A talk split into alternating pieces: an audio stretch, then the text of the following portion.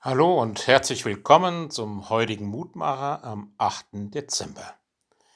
Wir hören auf die Losung aus dem Propheten Joel, Kapitel 2, Vers 1.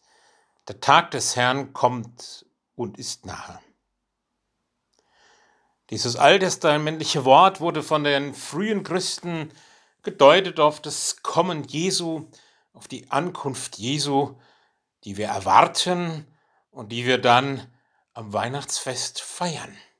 Advent heißt Ankunft. Advent ist eine erwartungsvolle Zeit. Eine Zeit, wo wir uns vorbereiten auf das, was uns in Gott verheißen und in Christus geschenkt ist. Was erwarten wir denn so in diesen Tagen, wo so vieles anders läuft wie in Jahren zuvor? Was uns vielleicht aber auch mehr in Besinnung kommen lässt.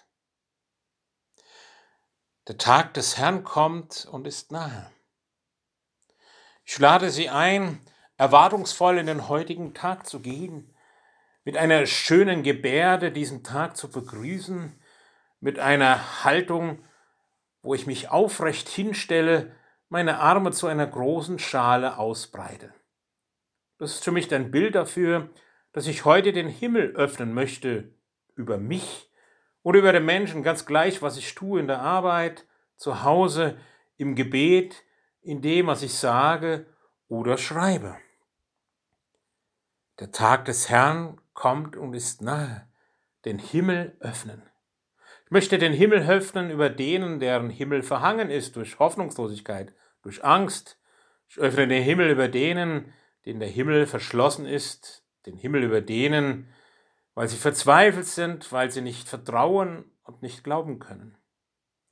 In dieser Gebärde fühle ich mich selbst offen und beschenkt von dem, der da kommt, der mir selbst den Himmel geöffnet hat und einer von uns geworden ist in Christus.